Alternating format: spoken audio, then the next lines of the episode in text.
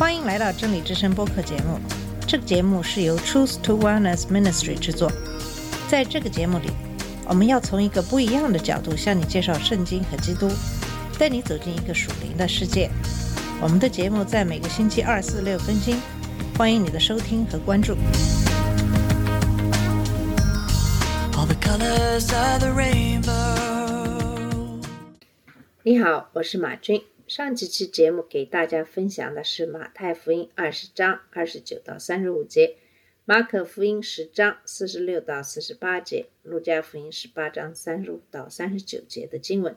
这三段经文主要记述的是耶稣在耶利哥治愈盲人这个事件。从这个盲人身上，我们也可以学到很多有关信仰的东西。那么今天给大家分享马太福音二十一章一到十一节的经文。这段经文讲述的是主耶稣骑驴进耶路撒冷的故事。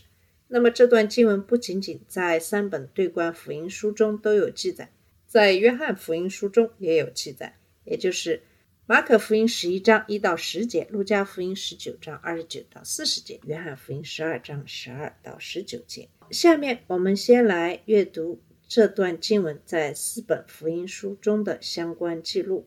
马太福音二十一章一到十一节说，耶稣和门徒将近耶路撒冷，到了伯法奇，在橄榄山那里，耶稣就打发两个门徒，对他们说：“你们往对面村子里去，必看见一匹驴拴在那里，还有驴驹同在一处。你们解开，牵到我这里来。若有人对你们说什么，你们就说主要用它，那人必立时让你们牵来。”这是成就，是要应验先知的话说，要对西安的居民说：“看呐、你的王来到你这里，是温柔的，又骑着驴，就是骑着驴驹子。”门徒们就照耶稣所吩咐的去行，牵了驴和驴驹来，把自己的衣服搭在上面，耶稣就骑上。众人多半把衣服铺在路上，还有人砍下树枝来铺在路上。前行后随的众人喊着说：“何萨那归于大卫的子孙，奉主名来的应是应当称颂的。高高在上，何萨那！耶稣既进了耶路撒冷，何城都惊动了，说：“这是谁？”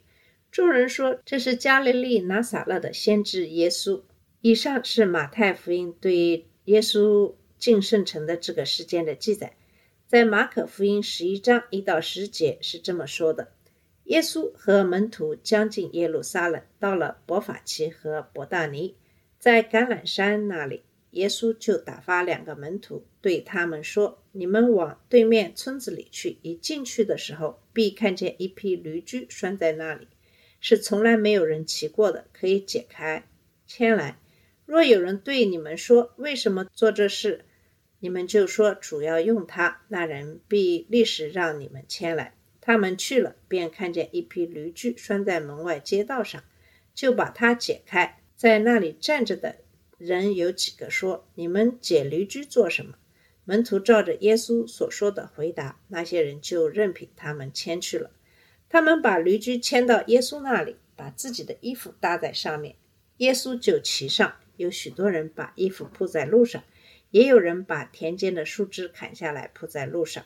前行后随的人都喊着说：“何塞那奉主名来的是应当称颂的，那将要来的我主大卫之国是应当称颂的。高高在上，何塞那！”耶稣进了耶路撒冷，入了圣殿，周围看了各样物件。天色已晚，就和十二个门徒出城，往伯大尼去了。以上就是马可福音对这个事件的记载。那么，《路加福音》十九章二十九到四十节是这么说的：快到伯法尼和伯大尼那里，那叫做橄榄园的山，耶稣派了两个门徒，说：“你们到对面的村子里去。你们一进村，就会发现一头驴驹拴在那里，是从来没有人骑过的。你们把它解开，牵过来。如果有人问你们为什么解开它，你们就这样说：主需要它。”被差派的人去了，发现事情正如耶稣所告诉他们的。在他们解开驴驹的时候，驴的主人们问他们：“你们为什么解开这驴驹呢？”他们就说：“主需要它。”他们牵着驴驹到耶稣那里。把自己的外衣搭在驴驹上，扶着耶稣骑上去。耶稣前行的时候，人们把自己的外衣铺在路上。耶稣已经快到橄榄山的下坡附近的时候，全体门徒为了他们所看见的一切神迹，开始欢呼起来，大声赞美神，说：“奉主名而来的那位君王是蒙福的，在天上有和平，在至高之外有荣耀。”人群中有一些法利赛人对耶稣说：“老师，责备你的门徒吧。”耶稣回答说：“我告诉你们，这些人如果不作声，石头都会呼喊起来。以下就是路加福音对耶稣进圣城的记载。那么最后，我们再来看一看约翰福音十二章十二到十九节的经文。第二天，有许多上来过节的人听见耶稣将到耶路撒冷，就拿着棕榈枝出去迎接他，喊着说：“何塞那，奉主名来的以色列王，是应当称颂的。”耶稣得了一个驴驹，就骑上，如经上所记的说：“西安的民呐，不要惧怕，你的王骑着驴驹来了。”这些事门徒起先不明白，等到耶稣得了荣耀以后，才想起这话是指着他写的，并且众人果然像他这样行了。当耶稣呼唤拉萨路，叫他从死里复活出坟墓的时候，同耶稣在那里的众人就作见证。众人因听见耶稣行了这神迹，就去迎接他。法利赛人彼此说：“看呐，你们是徒劳无益的世人，都随从他去了。”以上就是四本福音书中记述的有关耶稣骑驴进耶路撒冷的这个事件。首先，我们先来看一下耶稣进入圣城的时间。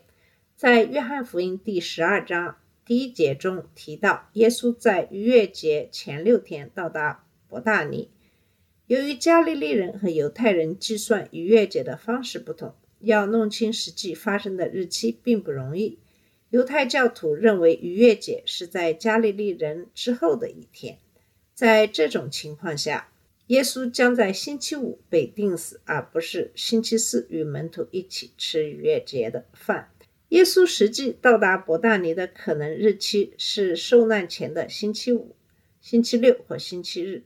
在麻风病人西门家的晚餐应该是在周六晚上或周日，因为约翰福音十二章十二节说，第二天来赴宴的大伙儿听说耶稣要到耶路撒冷来，就拿着棕树的枝子出去迎接他。耶稣不会在安息日这样做，因为那是超过安息日一天的路程，人们不会在安息日出来或做砍棕榈枝这样的工作。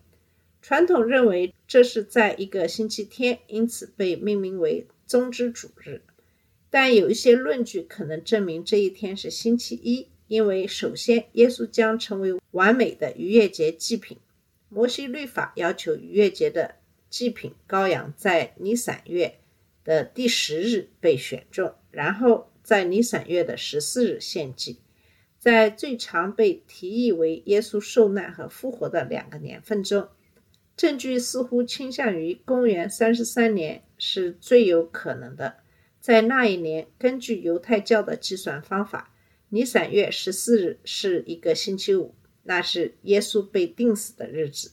那么，根据同样的计算方法，尼散月的第十天就是那个星期一。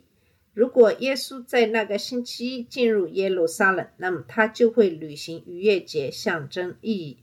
包括在尼散月十日被犹太民族接受，就像每个犹太家庭在家里接受献祭的羔羊一样，耶稣是作为神的羔羊带走世界的罪孽进入耶路撒冷的。那么，另一个更重要的原因是预言的实现。耶稣在这里没有提到这个预言，但但以里曾预言米撒亚王子何时被宣布。但以理九章二十五节说：“所以你们要知道和辨别，从发出恢复和重建耶路撒冷的命令，直到米撒亚王子要有七个星期和六十二个星期。”接下来的经文指出，在这六十二个星期之后，米撒亚将被钉十字架。有人根据但以理的预言推出这一天是星期一。此外，如果耶稣在星期一进入耶路撒冷，那么那一周的所有日子都有关于耶稣在那一天所做的事情的记录。在传统的一周时间表中，有一天被认为是丢失的，因为没有关于耶稣在那一天所做的事情的记录。通常情况下，人们认为这一天是耶稣留在伯大尼休息的日子。在这几段经文中都提到了弥赛亚的准备。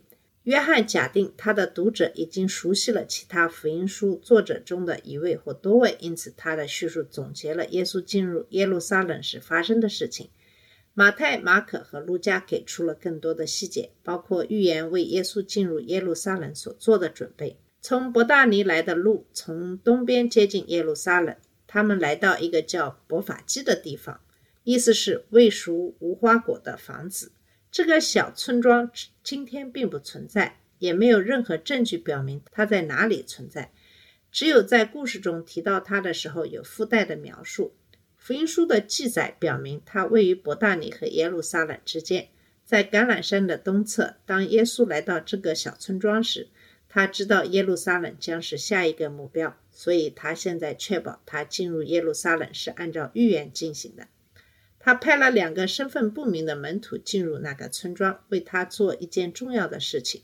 马太福音二十一章二节说：“你们往对面村子里去，必看见一匹驴拴在那里，还有驴驹同在一处。你们解开，牵到我这里来。若有人对你们说什么，你们就说主要用它，那人必立时让你牵来。这事成就，是要应验先知的。”也许耶稣之前已经安排好了，让前一天来伯大尼看他的人中的一个人把驴子和他的小马驹带过来。这也有可能是耶稣再次展示了他全知全能。无论哪种情况，重点都不是在于得到这两只动物，而在于他需要他们。耶稣不会像过去那样，只是作为一个朝圣者，或只是一个蜡笔进入耶路撒冷。耶稣这次必须以一种能向所有人宣布他身份的方式进入耶路撒冷。那么，注意，在他对门徒的指示中，耶稣提到了自己的具体方式。如果他的指示是按照正常的提及自己的方式，他就会告诉门徒这样的话：如果有人对你说什么，你就告诉他们，我需要他。我们今天仍然以同样的说话方式，一般都是以我来指代自己，但在这里，耶稣告诉他们。要具体的说，主要用它。虽然“主”这个词可能是出于简单的尊重，但这里的用法是作为一个适当的称号。